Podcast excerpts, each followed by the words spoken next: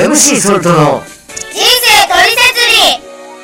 リ Hi, ladies and gentlemen, boys and girls. 皆さんいかがお過ごしですか？今日もミッション driven いい気分です。is MC Salt。MC Salt の人生トリセツ D ナビゲーター MC Salt です。え今日もぜひ最後までお付き合いください。No stop loving your time, please stay tuned. チュピチュピ。いやー、ご無沙汰しております。えー、2023年も7月に入りまして、え関東地方はまだ梅雨の真っ只中ということなんですけどもね、えーまあ、夏はこれからっていうのに、もう30度超えるような暑い日もあったり、かと思えば、まあ、どんよりとね、えー雲行きが怪しくなって、結構、まあ、しっかりした雨が降ったり、えー湿度がやけに高かったりっていうね、もうなかなかこうコンディションを保つのに苦労されている方もいらっしゃるんじゃないかなと思ったりしますけれども、皆様いかがお過ごしでしょうか？まあ、梅雨なんでね、えー、まあこの基本どんよりとした日が多くなるんですけれども、まあこれはもうしょうがないですね。このどんよりっていう表現自体がね、まあそもそも前向きじゃないっていうことでね、申し訳ございません。えかといってね、まあ、毎日土砂降りが続くわけでもね、えーないですし、まあ基本的にこう、どんどん暖かくというか、その暑くなってくるわけでね、うん、どうなんだろう、こう寒くなるよりはね、えー前向きな気がして、私はあ好きなんですけどね、うん、いい季節じゃないかなと思うんですけれども、あの、数日前にですね、えー天気予報、まあ、スマホのアプリでちょっと確認したときに、えー湿度100%なんていう日があったんですよね。うん。これどういうことなのかなってね、思うちょっと調べてみたんですけど、あの、空気中に、その、目いっぱい水分が含まれている状況っていうことみたいなんですね。まあ、それはそうだろうなと思うんですけど、まあ当然ね、その、私たち水の中で暮らしてるわけじゃないんで、実際こう、息できてますからね。はい。まあこれ、あの、例えがふさわしいかどうかわからないんですけど、あの、氷河期って、えーいう言葉をね、社会とか歴史で聞いたことある方多いと思うんですけど、ね、この氷河期ってイメージとしては、もうめちゃくちゃ寒い。もう何でも凍っちゃう。ね、生物も生きていけないみたいな、そんな状況を想像しちゃうと思うんですけど、もう実はね、この歴史上、氷河期と言われる時期であっても、その当時の平均気温っていうのは、例えばこう日本の、えー同じ緯度の場所で比べたときに、現在と3度から6度ぐらいしか違わなかったそうなんですね。ね、ですからその梅雨って言ってもね、晴れ間もあるし、全く外に出られないような気候が続くわけじゃないですからね。まあ、ちょっとだけその雨が降りやすい天気が続くということなんですけれどもね、えー気持ちの持ちようで楽しくお過ごしいただきたいなと思うこの頃でございます。えーさてさて、あの、私事なんですが、この約2ヶ月間の間でですね、一番変わったことっていうのがあって、えーついにスマートウォッチデビューしたんですね。で、今まではですね、その時計って言った時に、その、まあ、もちろん時刻を見る機能を持ったツールなんですけれどもね、えーどちらかっていうと、その服を着るときにコーディネートの一環みたいな、えー感覚で捉えてた部分が自分自身大きいなと思っていたんですね。例えば、その何か色合わせでね、ネックレスとその時計のバンドの色を合わせようとかね。あとは、まあ、スーツを着るときには、革ベルトの、えー自動巻きの時計にしようとか。あとはまあ真逆でね、例えば走るとき、もうぶつかってもね、えー惜しくないような、えータフさを売り物にした時計をつけようとか。まあなんて言うんでしょう、こう TPO に合わせて、あのーまあ楽しんでるっていうようなところがあったんですね。なので、まあ、あの、高いとか安いとか、そういうことではなく、その、やっぱり、信頼できる時計メーカー、えーブランドの時計をつけるようにしていた。そこがまあ自分自身のね、こだわりでもあったと思うんですけど、一方で、その最近ですね、その、機能をね、考える機会が増えたんですね。例えば、まあ、走るとき、ね、えー正しい距離とかタイム、えー計測したいなと。えー別にその大会に出るとか選手になるとか考えたわけじゃないんですけど、えこれまでもね、漠然と、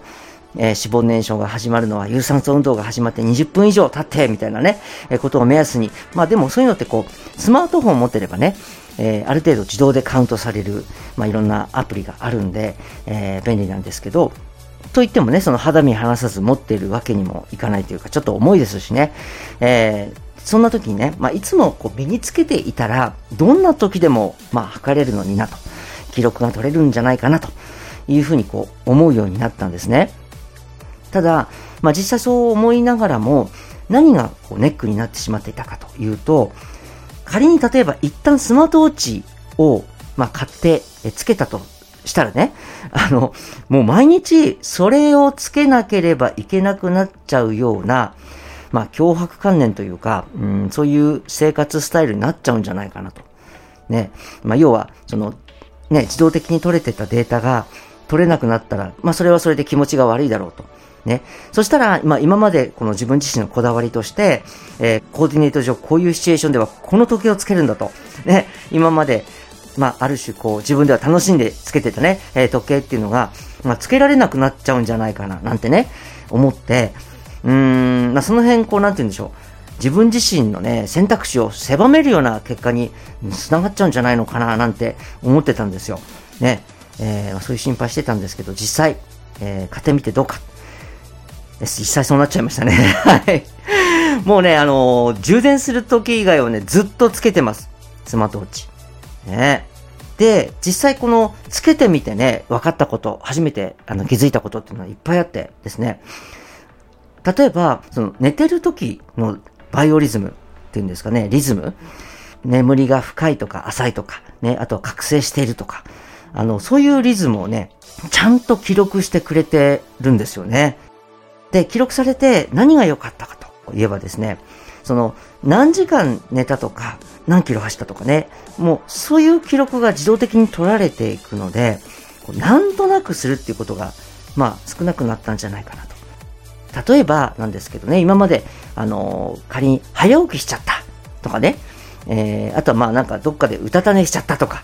うん。その自分自身が、こう、十分寝たっていう感覚が薄い時って、こう、今までだとね、二度寝をしがちだったと思うんですね。でも、自動的にその記録が取れてしまっているとですね、それを見て、あ、でももう何時間寝てるぞと、ね、そういうふうに客観的にわかるから、もうこれ以上ね、寝ようにも、なんか時間が無駄に感じてしまうんですよね。まあ、そんな風にね、この客観的なデータとして見られるので、理性で自分の行動を律することができるようになったり、えー、したんですねあ。あとは、例えばその走る前にですね、スタートボタンを押して、えー、まあ、タイムとか、ね、心拍数とかこう勝手に計測を始めるんですけど、やっぱりその記録が残るので、決まった時間の中で、どれだけ距離稼げたか、ね、心拍数上げられたか、みたいな、あの、勝手にね、こう自分の、あの、記録を追い求めるような、そういう感覚にも自然になれるような。で、こういうことを通じてね、この、今まで自分自身が何をこう大事にしているのかね、意識しているのかっていうこと、まあ、言葉で言ったり表現したりすることあっても、実際には生活の中でそれをこう忘れているというか、なおざりにしてしまっていることもある気がするんですね。むしろ多い気がするんです。ね、この神様を信じるっていうことに関しても、まあ、同じですね。えー、まあ、積極的に何かをこうしようと生きているわけではなく、なんか漠然と時間を過ごしてしまっている。そういうこと多いなと。えー、毎週御言葉を教会に通って聞かせていただいてるんですけれども、正直その聞くだけでね、聞くっていう行為だけで終わってしまっている。それによって自分自身の考えとか行い、何もこう変わっていない、変化していない。それってこう、つまり大事にできてないということですよね。うん。私自身はこの人生、神様から与えていただいて、えー、自分が生きてる限り、挑戦者だと思ってるんです。その調子がいい日も、そうでない日もあるわけですけど、何かを得よう、ね、えー、勝ちを得ようと思ったら、勝負をし続けなきゃいけないわけですよね。あの、勝ったり負けたり繰り返してたら結局前に進めないんで、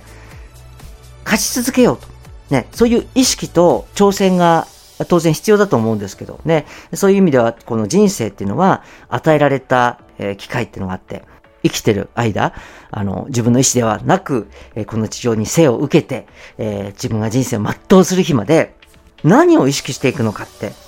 ぱすごく大事なんだと思うんですよね。自分の人生っていう意味ではね、全部繋がってるんでね。そういう意味ではやっぱりこう自分自身を裏切りたくない。えー、何よりこう自分を創造してくださった神様を裏切りたくない思えばですね、やっぱりこの意識っていうのを切らしちゃいけないんじゃないかなと思ったりしたんですね。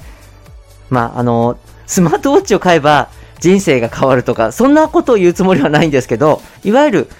道具なんでね、自分がそれを使ってどう考えたいのか、どう生きていきたいのか、そういう意識って絶対必要だと思うんですね。まちなみに、まあ、最初ね、あまり印象が良くなかったスマートウォッチ、あの、使ってみて良かった部分が、まあ、いくつかあって、さっきあの、機能の部分でね、えー、しか、あの、スマートウォッチ、いいところは話せてなかったんですけど、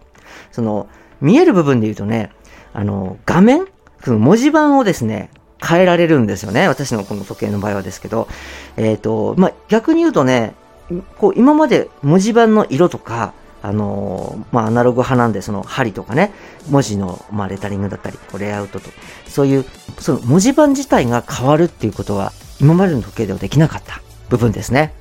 まあ、全般にあの、私秋っぽいので、えー、同じものを続けてつけるっていうことがあんまり、えー、今までなかったんですけど、まあ、こういうね、楽しみを見つけながら続けて付き合ってみようかななんて思ったりしております。まあ、たかが時計、えー、されど時計、ね、時計の機能やインパクトに負けない中身を目指して挑戦し続けたいなと思うこの頃でございます。えー、それでは次回もお楽しみにこの番組では皆様からのお便りお待ちしております。番組詳細欄に記載のリンク先フォームへお気軽にお寄せください。お待ちしております。MC ソルトの人生取説理、ナビゲーター MC ソルトがお届けしました。それではこれからも素敵な時間をお過ごしください。Take it easy! This program is podcasted by Algo Radio.